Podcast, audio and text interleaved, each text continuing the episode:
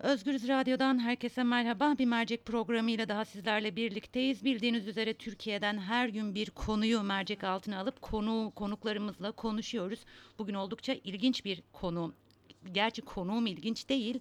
e, hakkında verilen karar e, ilginç. Bunu konuşacağız. Hemen kısaca bir e, bilgi verdikten sonra konuğuma döneceğim.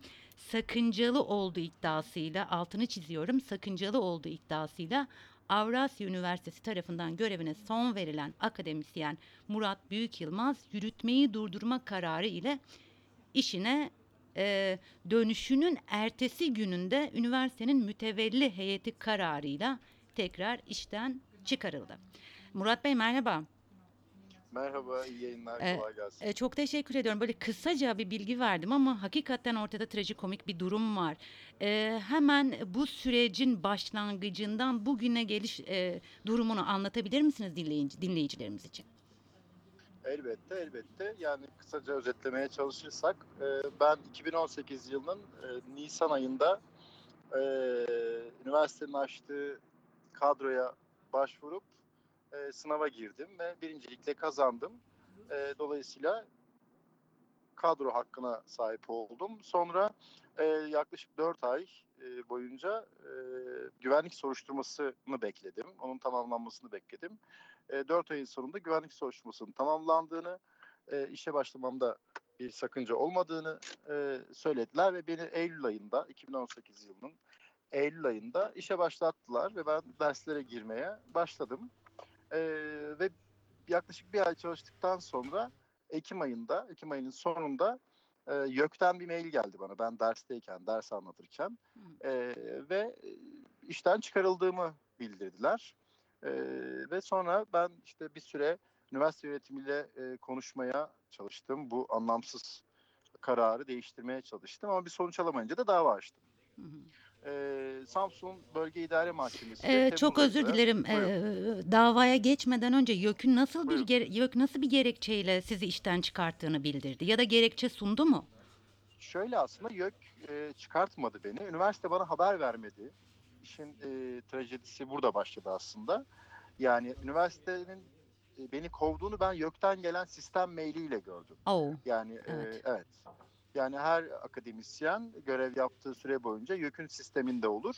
Üniversite beni attıktan sonra gitmiş, e, sistemden de beni çıkarmış ve sistem otomatik olarak bana bir mesaj gönderdiği için ben derste e, işten kovulduğumu öğrendim. Hı hı. E, Sonra E, da, böyle bir sonra Buyurun. dava açtınız. Evet sonra dava açtım ve dava yaklaşık 9 ay sürdü. 9 ay sonunda Samsun Bölge İdare Mahkemesi benim e, talebimi kabul etti ve yürütmeyi durdurma kararı alarak beni işe e, geri gönderdi. Temmuz ayının sonunda. Sonra üniversite beni çağırdı. E, gelin başlayın yürütmeyi durdurma kararı var diye. Mahkeme devam ediyor hala. E, ben pazartesi günü 2 Eylül pazartesi günü işe başladım. Ee, ve ertesi gün tekrar işten atıldım. E, peki bu sefer bir gerekçeleri var mıydı? Neden işten atıldığınıza dair? Gerekçe aynı. Gerekçe şu. e, sakıncalı olduğunuz görüldüğünden. Sakıncalı Bu kadar. Evet. Hakikaten e, gülsek mi ağlasak mı artık e, bilemiyoruz bu Evet. tür haberler karşısında. E, ben şunu merak ediyorum. e, akademisyen olmaya karar verdiğinizde e, sakıncalı olabileceğiniz hiç aklınıza geldi mi? Yani e, çünkü gerçekten çok trajikomik bir durum. Yani şöyle e, özel olarak bir e, şey düşünmemiştim ama sakıncalı ifadesini daha önce işte e, 12 Eylül 1980 askeri darbesinden, faşist juntasından ve ondan önceki e, faşizm uygulamalardan hatırlıyoruz, biliyoruz ya da öğrendik. Annelerimizden, babalarımızdan, büyüklerimizden öğrendik. O kadar biliyorduk aslında. Benim de aklıma özel olarak öyle bir şey gelmemişti. Şimdi tekrar ona benzer dönemleri e, yaşarken bu sefer de bizim başımıza gelmeye başladı. E, içinde bulunduğunuz durumu nasıl tanımlarsınız Murat Bey? Yani absürt. Absürt aslında. E, Yani tek kelimeyle absürt diyebilirim. e, sanırım hukuki mücadeleniz devam edecek. Hukuki anlamda ne yaptınız? Bundan sonra ne yapacaksınız? Elbette devam edecek. Ee, şöyle e, bir kere yürütme durdurma kararı var ve e, bunu uygulamadıkları için bir kere üniversiteyi yönet, yönetimini e, dava edeceğiz. Çünkü e, Bölge İdare Mahkemesi'nin, üst mahkemenin verdiği kararı e, uygulamayıp onun yanından dolaşıp e, bir hukuksuzluğa imza atmış oluyorlar. Bu bir suç aslında. Bir kere bunun için suç duyurusunda bulunacağız. Şimdiye kadarki bütün ödenmemiş e, hak edişlerimi isteyeceğiz. Ve şimdi tekrar e, işten atıldığım için tekrar dava edeceğiz. E, avukatım Özgür Urfa ile birlikte Hı hı. e, Avrasya Üniversitesi'ni. Yani bir an önce bu absürt durumu tekrarlamaktan ve büyütmekten vazgeçmelerini bekliyoruz.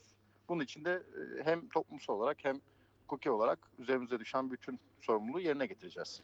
Peki çevrenizden, e, mes- meslektaşlarınızdan destek alıyor musunuz? Yeteri kadar destek aldığınıza inanıyor musunuz ya da kamuoyundan?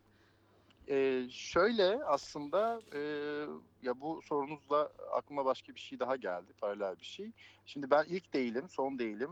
Ee, Birçok haksızlığa uğrayan e, akademisyenlerden sadece biriyim, en gençlerinden bir tanesiyim sadece. Ee, zaten biliyorsunuz yüzlerce akademisyen ihraç edildi, neredeyse vatandaşlıktan çıkarıldı, ölüme, sosyal bir ölüme mahkum edilmeye çalışıldı.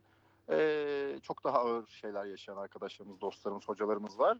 Hepsi sağ olsun beni de destekliyorlar, arıyorlar, soruyorlar. Ee, ve hep birlikte bu sürecin geçmesini hepimizin üniversitelere geri dönmemizi bekliyoruz. E, peki bu huk- bu hukuksuzluğa, adaletsizliğe karşı sizce nasıl bir mü- mücadele yürütülmeli? Dediğiniz Yani- gibi ilk değilsiniz ve galiba sonda olmayacaksınız. Bir şekilde buna karşı durmak ve mücadele yürütmek gerekiyor. E, en Evet. azından e, engel olabilmek adına. Evet Türkiye'de yani sadece akademisyenler açısından değil tüm yurttaşlar açısından büyük bir hukuksuzluk, adaletsizlik e, görülüyor zaten. Bu en büyük sorunu bu ülkenin belki de. E, gerek meslektaşlarla gerek tüm yurttaşlarla bu hukuksuzluğa e, karşı birlikte olmak, birlikte dayanışmak, hal hatır sormak, e, birlikte mücadele etmek aslında. Yan yani yana durmak bu- bu aslında budur. dayanışma. Evet, evet, evet. Hı hı. Yani evet. Şimdilik böyle aslında. Murat Bey çok teşekkür ediyorum. Tekrar geçmiş olsun size.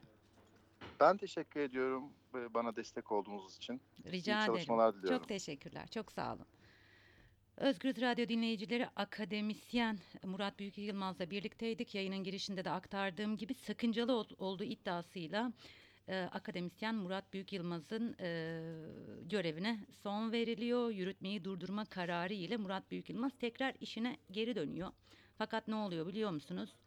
Müte, üniversitenin mütevelli heyeti tekrar aynı gerekçeyle Murat Büyük Yılmaz'ın işine son veriyor.